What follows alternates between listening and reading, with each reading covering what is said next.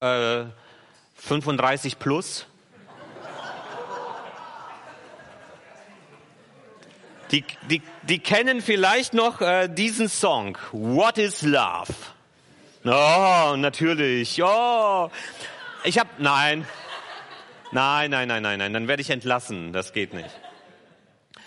Ähm, ich habe mit Erschrecken festgestellt, dass der Song 30 Jahre alt ist. Nur damit ihr euch mal richtig alt fühlt, die über 30-Jährigen. Äh, und dass ich zehn Jahre alt war, als der auf den Markt gekommen ist. Ähm, What is Love von Hathaway ein großer Song, 93, ähm, wird vielleicht heute noch in Diskus gespielt, keine Ahnung. Ich bin nie da unterwegs, deshalb weiß ich das nicht. Ähm, der Song stellt die Frage, was ist Liebe? Da habe ich mir den Text mal das erste Mal durchgeblättert, weil man hört immer nur den Refrain und so weiter und dachte, ich kommt da noch eine Antwort. Es kommt keine Antwort wirklich, was Liebe ist. Ähm, aber um Liebe wird es heute eben auch gehen. Und die Liebe ist eine Antwort, die Jesus auf eine Frage gibt, die ihm gestellt wird. Wir sind ja weiter unterwegs im Markus Evangelium und wir haben heute ein drittes Streitgespräch, könnte man sagen, oder zumindest eine dritte Diskussion, die Jesus hat mit einem frommen Juden. Und dieser fromme Jude kommt mit Jesus mit der Frage, kommt zu Jesus mit der Frage, was ist das wichtigste Gebot?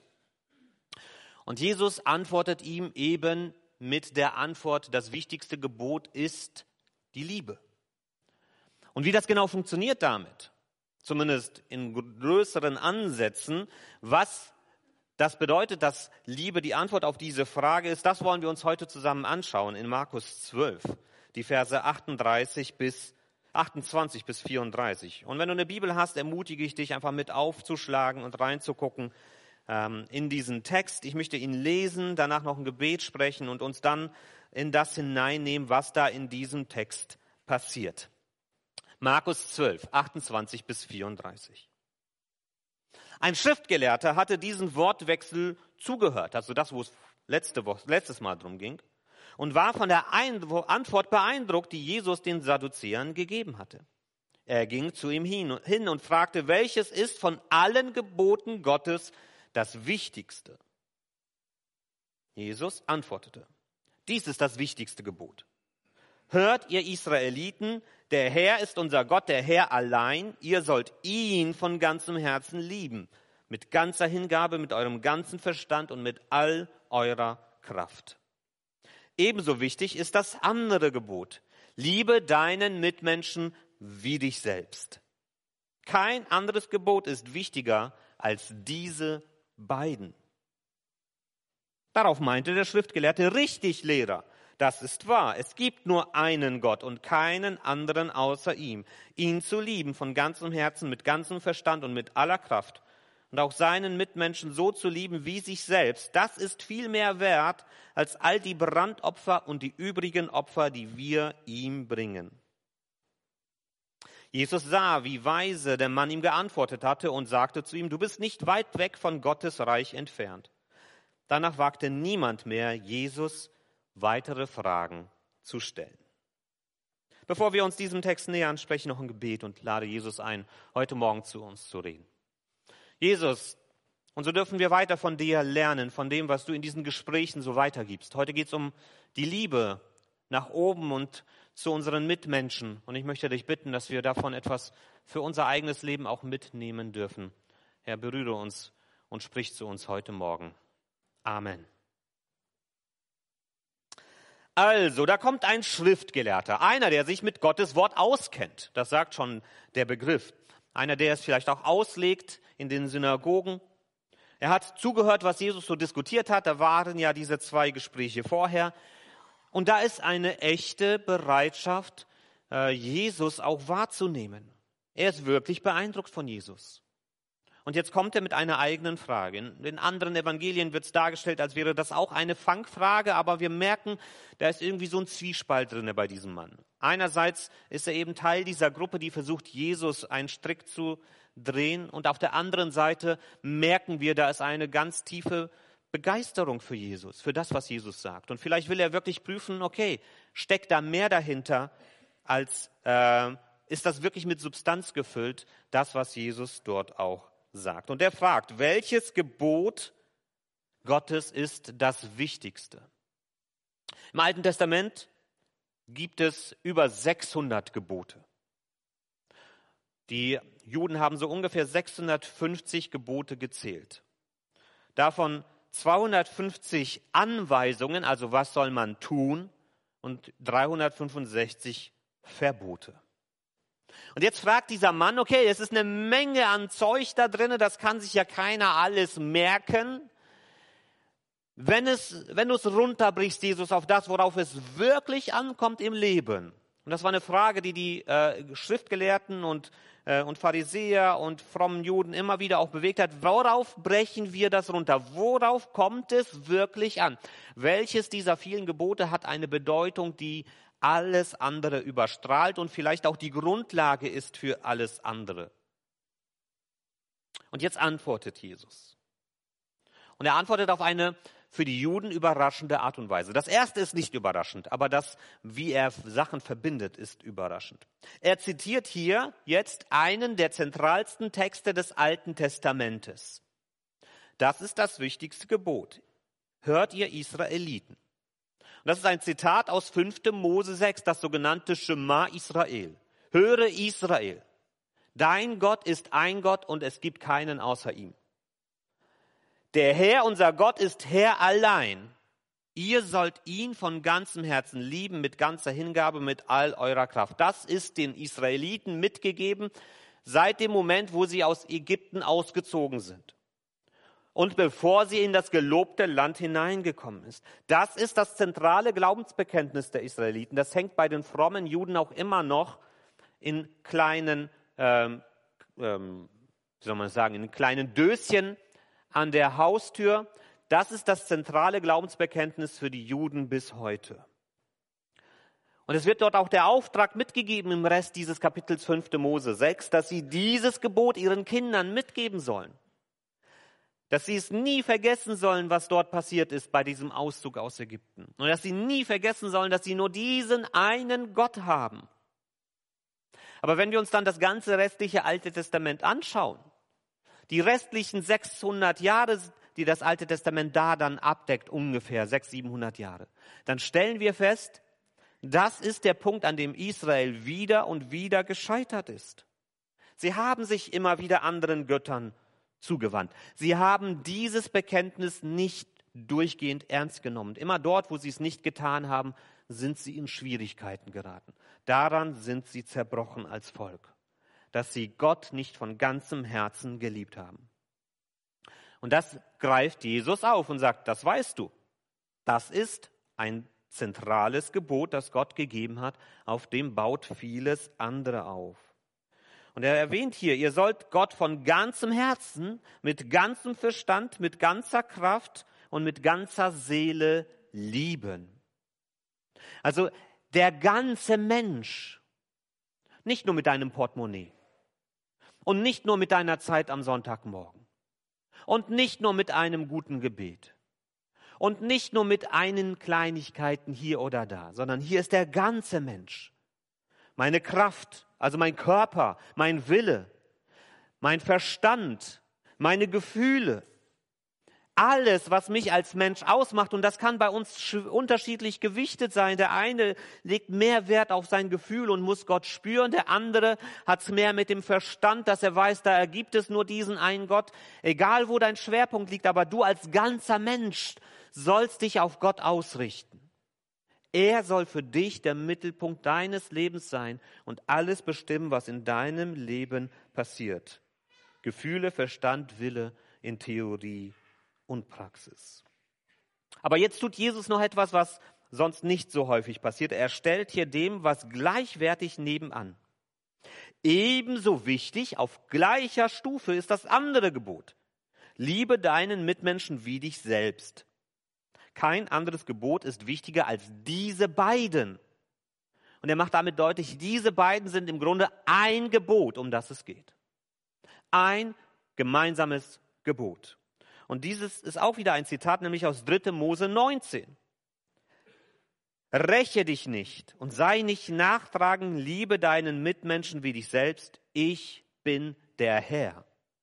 Das gibt Gott seinem Volk mit. Und diese Verbindung von Gottes Liebe und Nächstenliebe als einer, einem gemeinsamen, einzigartigen Gebot ist was Neues für die Juden. Das kannten sie so bisher nicht in ihrer Tradition.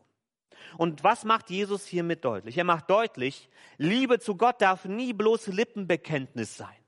Nicht irgendwas Abstraktes, wo wir sagen, ja, ich liebe Gott, das tut mir ja am Ende nicht weh, wenn ich das ausspreche, weil schadet nicht. Aber es darf nicht Lippenbekenntnis sein, sondern wenn ich sage, ich liebe Gott, dann muss das etwas sein, das einen Unterschied in meinem Leben macht.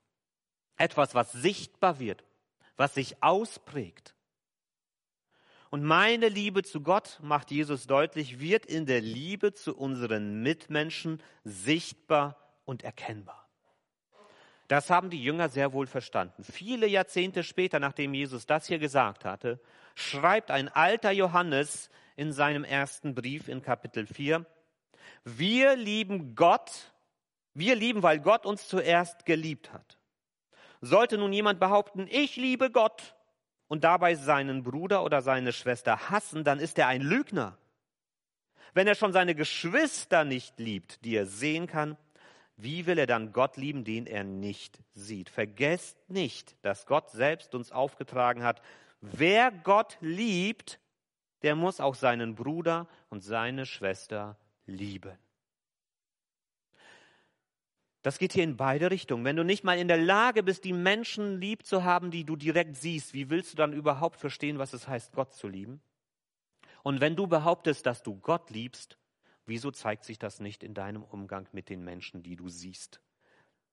Gottes Liebe und Nächstenliebe gehören untrennbar zusammen. Und das beeindruckt den Schriftgelehrten. Der sagt richtig, gut geantwortet. Das scheint ihn wirklich zu packen. Jesus lobt ihn ja auch später und sagt, du bist nah am Gottesreich. Und ich finde es interessant, was er hier auch ausdrückt. Dass er genau verstanden hat, worum es geht. Und das ist für einen Juden ziemlich hart, was der hier sagt. Das muss man sich mal auch vor Augen führen. Er sagt, es gibt nur einen Gott und keinen außer ihm, das ist klar. Äh, ihn zu lieben, er wiederholt das alles. Und dann sagt er, das ist viel mehr wert als die Brandopfer und die übrigen Opfer, die wir ihm bringen. Für die Juden waren Opfer das zentrale Zeichen der Liebe zu Gott. Ich bin bereit, etwas zu opfern, wenn ich etwas falsch gemacht habe oder wenn ich dankbar bin. Ich drücke dadurch meine Liebe zu Gott aus. Und wenn ein Jude jetzt hier sagt, die Opfer sind nicht so wichtig wie das, dass ich meinen Nächsten liebe, dann ist das schon etwas sehr Heftiges. Der hat verstanden, worum es geht. Und vielleicht hatte er Amos 5 in den Ohren. Was sagt Amos? Gott spricht durch Amos zu seinem Volk. Gott sagt, ich hasse eure Feiern. Geradezu widerwärtig sind mir sie mir. Eure Opferfeste verabscheue ich. Eure Brand- und Speiseopfer nehme ich nicht an. Und wenn ihr Tiere mästet, um sie mir darzubringen, ist mir das völlig gleichgültig. Eure lauten Lieder kann ich nicht mehr hören. Verschont mich mit eurem Hafengeklimper. Setzt euch lieber für die Gerechtigkeit ein. Das Recht soll das Land durchströmen wie ein nie versiegender Fluss. Ihr Israeliten, als ihr 40 Jahre in der Wüste umhergezogen seid, habt ihr mir das Schlachtopfer und Speiseopfer dargebracht? Habt ihr nicht schon damals die Figuren eures Himmelskönigs Sakut und eurer Sternengottes Kevan herumgetragen, die ihr euch selbst gemacht habt? Hier kritisiert Gott das Verhalten des Volkes. Er selbst hat diese Opfer befohlen, aber er sagt, ich brauche sie nicht. Sie sind widerwärtig. Hört auf damit. Schluss. Ihr macht das nämlich mit der falschen Einstellung. Das ist das Problem. Die Opfer sind für Gott vollkommen nebensächlich. Er braucht unsere Opfer nicht. Er hat doch alles. Ihm sind die Opfer nicht wichtig. Ihm ist unser Herz wichtig und die richtige Haltung und die Einstellung, mit der wir etwas tun. Und die Israeliten haben das vergessen und haben sich nur noch auf die Opfer bezogen und gedacht, damit tun sie alles, was nötig ist. Was ich in meinem Herzen denke, ist wurscht. Hauptsache der Eindruck stimmt. Hauptsache nach außen macht das alles den richtigen Eindruck. Und Gott sagt, weg damit. Will ich nicht. Ekelhaft. Ich brauche das nicht Was ich möchte, ist, dass euer Verhalten, dass aus eurem Herzen das richtige Verhalten kommt. Dass ihr genau versteht, worum es gehen soll. Glaube als äußerer Spektakel ist für Gott wertlos, wenn unsere innere Einstellung nicht stimmt. Und diese innere Einstellung zeigt sich darin, wie wir miteinander umgehen. Das hat dieser Schriftgelehrte verstanden. Mein Verhalten und meinem Mitmenschen gegenüber ist ein Ausdruck meiner Beziehung zu Gott. Daran kann ich das erkennen. Aber ich kann umgekehrt nicht sagen, ich verhalte mich ja nach außen richtig, also ist innerlich schon alles korrekt. Die richtige Reihenfolge muss stimmen. Und wie gesagt, Jesus lobt diesen Schriftgelehrten, weil er das verstanden hat. Zurück zu, zum Anfang. What is love? Natürlich kann man diese Frage, was Liebe ist und wie Jesus hier Liebe auch versteht, nicht mit einer Predigt beantworten. Das ist immer manchmal das Frustrierende. Deshalb sage ich auch, dass ermutig, dazu ermutige ich, in den Kleingruppen darüber weiterzureden. Was bedeutet das jetzt in meinem Alltag? Das können wir hier nicht in so einer Gruppensitzung. Sondern das müssen wir auch immer wieder ausbuchstabieren, nehmen, was bedeutet das für meinen Alltag. Und trotzdem möchte ich uns vier Gedanken mitgeben dazu. Was wir hier verstehen dürfen über das, dieses Thema Liebe, die uns bestimmen und prägen soll. Und ich hoffe, sie sind etwas hilfreicher, diese Gedanken, als der Song von Hathaway. Also, was ist die Basis für unsere Liebe miteinander und unsere Liebe zu Gott? Die Basis ist der Glaube an den einen wahren Gott, der sich uns in Jesus Christus gezeigt hat. Das ist die Grundlegung, daran hat sich nichts geändert. Was für die Israeliten gilt, es gibt nur einen Gott, gilt auch für uns.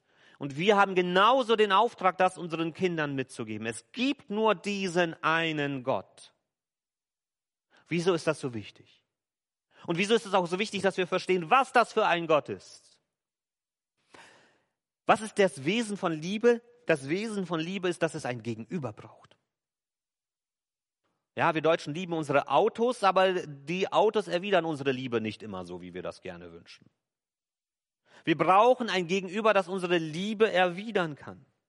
Wenn wir Gott also als irgendwie eine abstrakte Kraft verstehen, als ein Energieband, the force within oder was auch immer, das reicht nicht.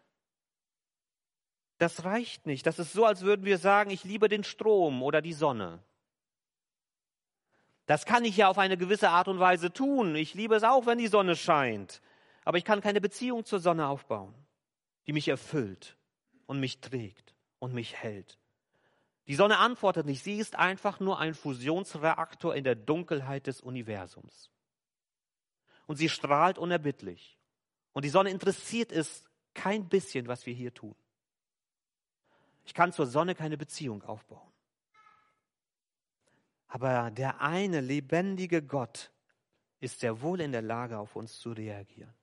Er ist in der Lage, unsere Liebe zu erwidern. Und er will das auch. Er will Beziehung zu uns aufbauen. Und woher weiß ich das? Weil ich eben ganz genau weiß, was für ein Gott das ist.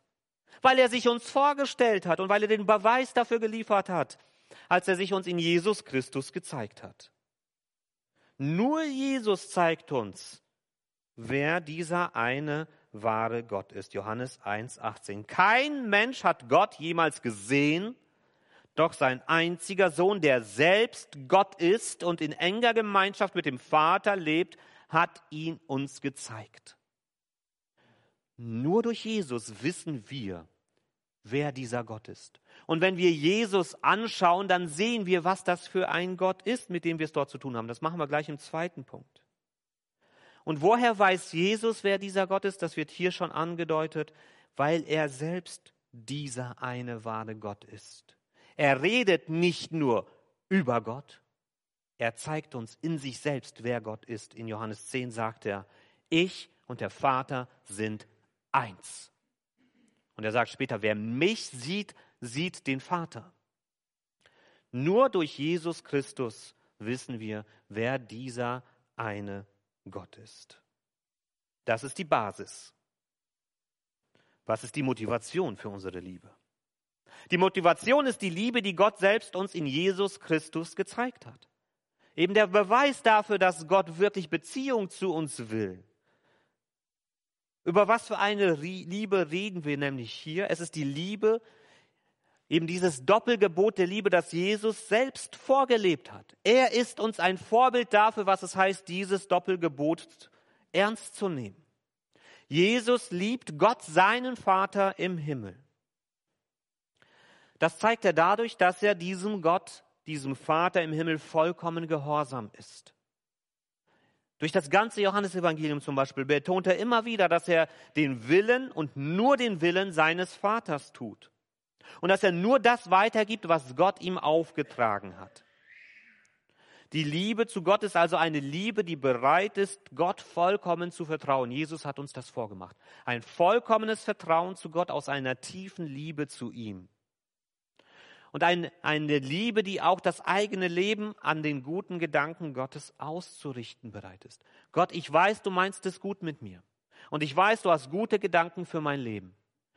Und ich zeige dir meine Liebe zu dir, indem ich dir vertraue, dass deine Gedanken wirklich gut für mich sind. Aber Jesus geht auch in diese andere Ebene. Er liebt auch die Menschen. Und das zeigt er während seiner Zeit auf der Erde. Er nimmt sich Zeit für die Menschen, die wirklich Hilfe brauchen. Er heilt viele. Er sättigt die, die hungrig sind. Er hilft in Gesprächen Menschen auch ein neues Bild für sich und über sich und über die Welt zu bekommen. Aber er teilt auch die Freude mit den Menschen. Auch das ist ein Ausdruck von Liebe, dass man die Freude teilt, dass man sich mit anderen mitfreut, dass man ihnen nichts neidet. Aber am größten hat er natürlich seine Liebe gezeigt zu uns, dass er bereit war, sein eigenes Leben für uns Menschen aufzugeben. Wieder 1. Johannes 4. Gottes Liebe zu uns ist für alle sichtbar geworden, als er seinen einzigen Sohn in die Welt sandte, der sich hat senden lassen, damit wir durch ihn leben können. Das Einzigartige an dieser Liebe ist nicht, wir haben Gott geliebt, sondern er hat uns seine Liebe geschenkt. Das ist unsere Motivation. Die Liebe, die Gott uns in Jesus Christus gezeigt hat, dass Jesus bereit war, für dich alles bis hin zu seinem eigenen Leben aufzugeben, damit du neues Leben finden kannst. Das ist die Motivation, wieso wir selber dann bereit sind, uns auf andere Menschen einzulassen. Wenn wir das verstanden haben, was für eine Tiefe das ist, was das bedeutet, was da Jesus für uns gemacht hat. Das kann uns dazu antreiben, diese Liebe, die Gott uns gezeigt hat, anderen Menschen weiterzugeben. Aber es gibt dabei eine Gefahr, die haben wir schon gesehen. Der Irrweg ist eine Liebe, die rein auf Äußerlichkeiten und Anerkennung beschränkt bleibt. Das ist unser Irrweg, den wir beschreiten können. Dass wir sagen, Hauptsache der Eindruck stimmt. Was ist das für ein Glaube, der versucht, nur nach außen einen wunderbaren Eindruck zu machen, aber der im entscheidenden Moment nicht für den einen Menschen da ist, der dich gerade braucht?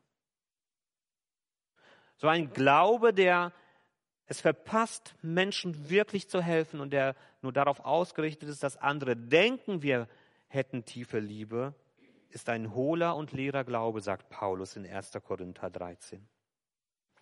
Wenn ich in den Sprachen der Menschen und Engel redete, hätte aber die Liebe nicht, wäre ich dröhnendes Erz oder eine lärmende Pauke. Und wenn ich prophetisch reden könnte und alle Geheimnisse wüsste und alle Erkenntnis hätte, wenn ich alle Glaubenskraft besäße und Berge damit versetzen könnte, hätte aber die Liebe nicht, wäre ich nichts. Und wenn ich meine ganze Habe verschenkte und wenn ich meinen Leib dem Feuer übergebe, hätte aber die Liebe nicht, nützte es mir nichts. Was für eine harte Aussage. Wenn ich einen Glauben hätte, der nach außen den perfekten Eindruck erweckt. Ich bin bereit, mein Leben zu opfern.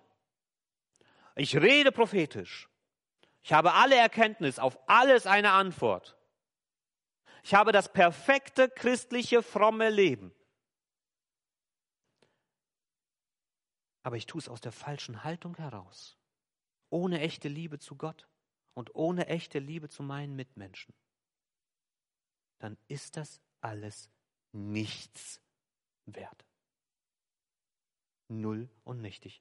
Das ist genau das, was in Amos 5 ausgesagt wird. Was Paulus hier auch mit anderen Worten im Grunde wieder aufgreift. Paulus sagt nicht, dass ein gutes, frommes christliches Leben falsch ist. Paulus macht aber den Unterschied, dass er aufs Herz schaut. Was ist meine Motivation? Wieso tue ich, was ich tue? Für Gott ist es wichtiger, dass einem Menschen abseits aller Öffentlichkeit, wo es keiner sieht, wo es keiner auf Instagram und Facebook und Twitter teilt, wo keiner sagt, das hast du gut gemacht, abseits aller Öffentlichkeit, dass einem Menschen wirklich geholfen wird, ist Gott viel wichtiger, als dass man nach außen einen frommen und engagierten Eindruck erweckt, nur um wahrgenommen und bewundert zu werden. Und ich sage euch, das ist vielleicht eine der größten Herausforderungen, die wir in unserer Zeit heute haben. Wir sind eine Performance-Gesellschaft. Nicht Performance im Sinne von Leistung, sondern Performance im Sinne von Wahrnehmung. Ich will gesehen werden, wie gut ich bin. Ich will, dass die Leute sehen, wie ernst ich es meine. Wenn ich nicht gesehen werde, bin ich nicht. Ich twittere, also bin ich. Das ist unsere Gesellschaft. Und wir als Christen dürfen nicht diesen gleichen Fehler machen. Äußeren Eindruck mit echter Hingabe zu verwechseln. Das ist der Irrweg. Und was ist das Ziel? Das Ziel ist, dass sich unsere aufrichtige Liebe zu Gott in aufrichtiger Liebe zu unseren Mitmenschen erweist. Das ist unser Ziel. Da wollen wir hin, wenn wir es mit dem Glauben ernst meinen. Dass ich eine tiefe Liebe zu Gott habe, egal ob auf Kopfebene oder auf Herzebene. Dass ich verstanden habe, es gibt nur diesen einen Gott, der sich in Jesus gezeigt hat dass ich verstanden habe, dass dieser eine Gott alles für mich aufgegeben hat, sein eigenes Leben aufgegeben hat und dass mich das dazu treibt, anderen Menschen diese Liebe weiterzugeben, aus einer Aufrichtigkeit, unabhängig davon, ob es gesehen wird oder nicht. Und auch dazu möchte ich uns ein paar Leitsätze mitgeben, die uns helfen, das noch etwas besser zu verstehen. Um was für eine Liebe geht es hier? Die aufrichtig ist. Eine Liebe, die ehrlich ist und von der Wahrheit nicht zurückschreckt. Das ist echte Liebe, dass ich bereit bin, meinem Gegenüber auch die Wahrheit zu sagen, auch über sein eigenes Leben. So geht Gott mit uns um. Er sagt ganz offen, wo wir in unserem Leben auf dem Weg des Scheiterns sind oder wo wir falsche Entscheidungen getroffen haben. Er hält nicht mit der Wahrheit zurück sondern er sagt uns, wo unser Leben ihr Wege geht. Und wo wir schlechte Entscheidungen für unser Leben getroffen haben oder in der Gefahr stehen zu treffen. Und dafür ist das Kreuz das Sinnbild. Das Kreuz ist das Bild dafür, dass wir als Menschheit gescheitert sind, weil wir unseren Schöpfer ans Kreuz geschlagen haben. Für unsere Schuld ist er gestorben, weil wir es nicht gebacken bekommen als Menschen. Das ist ehrliche, aufrichtige Liebe, die Gott uns zeigt. Und wir sollen ehrlich und aufrichtig miteinander sein. Mit Liebe, mit dem richtigen Ziel, da kommen wir noch zu. Eine Liebe, die ehrlich ist und von der Wahrheit nicht zurückschritt. Aber auch eben eine Liebe, die bereit ist zu vergeben und die bereit ist, neu zu starten, wenn der Nächste auch dazu bereit ist. Das ist nämlich auch das Kreuz. Das Kreuz ist nicht nur das Bild für unser Scheitern als Menschheit, sondern es ist auch das Bild für einen Neuanfang, der immer dann möglich ist, wenn ein Mensch sich mit diesem Kreuz auseinandersetzt. Wenn du zu Jesus am Kreuz kommst und bekennst, dass du mitverantwortlich bist dafür, dass er an diesem Kreuz sterben musste. Wenn du bereit bist, deine Schuld einzugestehen, wenn du bereit bist zuzugeben, dass du es nicht gebacken bekommst in deinen Beziehungen, dann hast du die Chance auf einen Neuanfang. Und Gott will dir vergeben. Und das ist unser Vorbild. Eine Liebe, die bereit ist zu vergeben, dort, wo jemand auch bereit ist, sich dann auf den Weg zu uns zu machen, dann auch wieder Versöhnung einzuschlagen, neu zu starten. Es ist eine Liebe, die Risiken eingehen. Wir gehen ein Risiko ein, wenn wir Menschen vergeben und bereit sind, uns neu auf sie einzulassen. Wir gehen das Risiko ein, dass sie uns immer wieder enttäuschen. Gott geht dieses Risiko mit uns ein, mit jedem von uns. Wir enttäuschen in einer gewissen Hinsicht Gott aus menschlicher Sicht, auch wenn er nicht überrascht ist, er kennt uns ja. Aber er ist dieses Risiko eingegangen. Und Liebe ist etwas, was Risiken eingehen muss, damit sie wirklich erlebt werden kann. Und so dürfen wir uns auf diesen Weg machen, andere ehrlich zu, anderen ehrlich zu begegnen, mit dem Ziel, dass echte Gemeinschaft und Vergebung und Versöhnung wieder möglich ist. Das ist die Idee dahinter. Natürlich klappt das nur, wenn der andere dazu bereit ist und sich darauf einlässt. Aber von unserer Seite sollten wir das tun, was wir beisteuern können. Das Dritte. Eine Liebe, die den Nächsten in seiner Verantwortung für das eigene Leben ernst nimmt und ihm dabei hilft, diese Verantwortung wahrzunehmen. Das ist für mich ein ganz wichtiger Punkt. Denn ich so verstehe ich Gottes Liebe zu uns. Gott will uns nicht alles abnehmen in unserem Leben. Gottes Ziel ist es nicht, dass wir in einer Wattepackung sitzen und er alles tut, damit es uns gut geht. Das ist nicht sein Ziel für unser Leben. Als Gott den Menschen ins Paradies gesetzt hat, da hat er ihm Aufgabe und Verantwortung übergeben. Und hat gesagt, das sollst du tun, gestalte dein Leben. Nimm es in die Hand. Aber nicht aus eigener Kraft, sondern komm zu mir, wenn du nicht weiter weißt. Aus meiner Kraft, mit meiner Weisheit, in tiefer Beziehung zu mir. Das ist das, wie wir als Menschen leben sollten. Verantwortung für unser eigenes Leben übernehmen mit der Hilfe Gottes. Und die Liebe Gottes dient dazu, dass wir wieder in der Lage dazu sind, diese Verantwortung für unser eigenes Leben zu übernehmen. Dass wir in der Lage sind, Entscheidungen für unser Leben zu treffen. Dass wir in der Lage sind, Verantwortung für unser Leben zu übernehmen, dass wir in der Lage sind, nach vorne zu schauen und zu gucken, was ist jetzt dran für Familie, für Ehe, für Beziehungen, für Gemeinde, für Arbeit. Er will uns helfen, Verantwortung für unser Leben zu übernehmen und uns nicht darauf auszuruhen, dass andere schon alles für uns machen werden. Und unsere Liebe zu unseren Mitmenschen sollte das zum Ziel haben, dass wir anderen helfen, wieder Verantwortung für ihr Leben zu übernehmen, da wo sie es nicht tun. Und dass wir ihnen helfen, auf einen guten Weg zu kommen. Und dass wir sie dann auch manchmal mit ihren eigenen Konsequenzen auch gehen lassen, wo sie nicht dazu bereit sind.